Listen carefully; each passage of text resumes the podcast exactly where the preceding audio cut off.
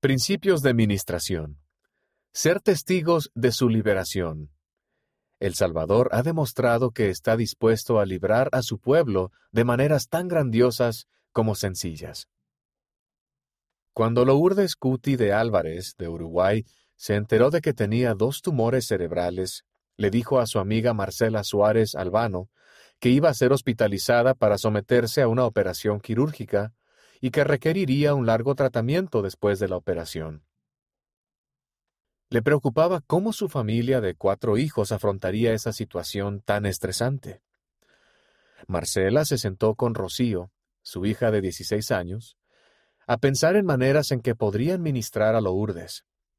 Poco antes, Marcela también había estado ingresada en el hospital. Recordaba el sentimiento de soledad y el efecto que tuvo el hecho de que Lourdes y las hermanas de su barrio fueran a visitarla. Así que Marcela y Rocío ayudaron a organizar un grupo de mensajes de texto por teléfono con las hermanas del barrio. Eso les permitió programar fácilmente comidas para la familia.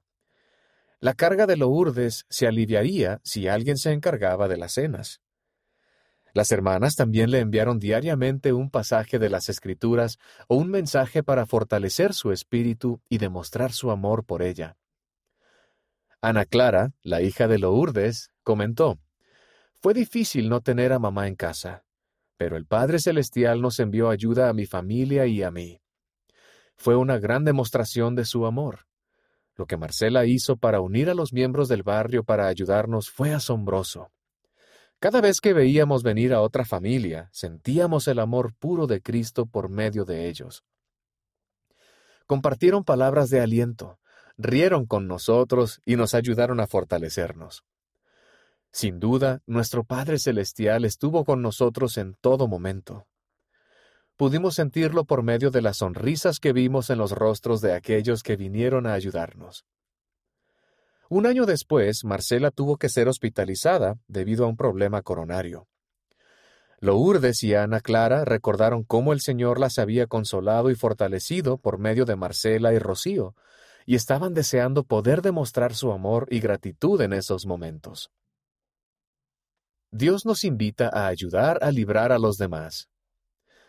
El Señor está dispuesto a visitar a su pueblo en sus aflicciones. Él nos da oportunidades de participar en la liberación de sus hijos necesitados. Así lo demuestra muchas veces en el libro de Éxodo.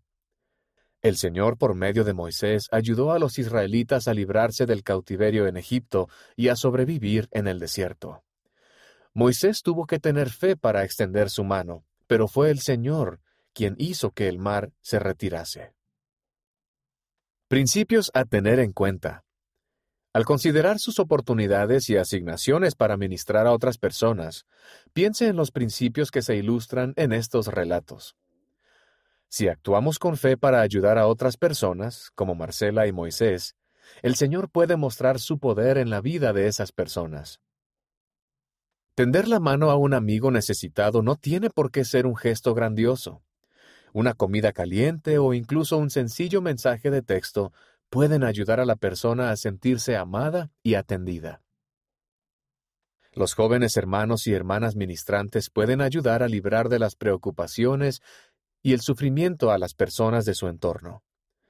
No se olvide de incluirlos cuando piense en maneras de ayudar. Cuando compartimos la forma en que el Señor nos ha librado en nuestra vida personal, somos testigos de su amor y su disposición a salvar a su pueblo. Busque maneras naturales de compartir en conversaciones, las redes sociales o mensajes de texto. No tenemos que esperar a que el Señor nos dé indicaciones.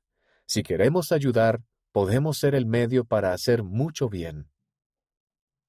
¿Qué podemos hacer nosotros?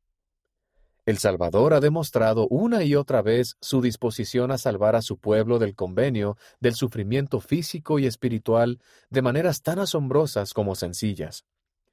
Él lo hace para que podamos ser testigos ante otras personas. ¿Cómo puede compartir lo que Él ha hecho por usted?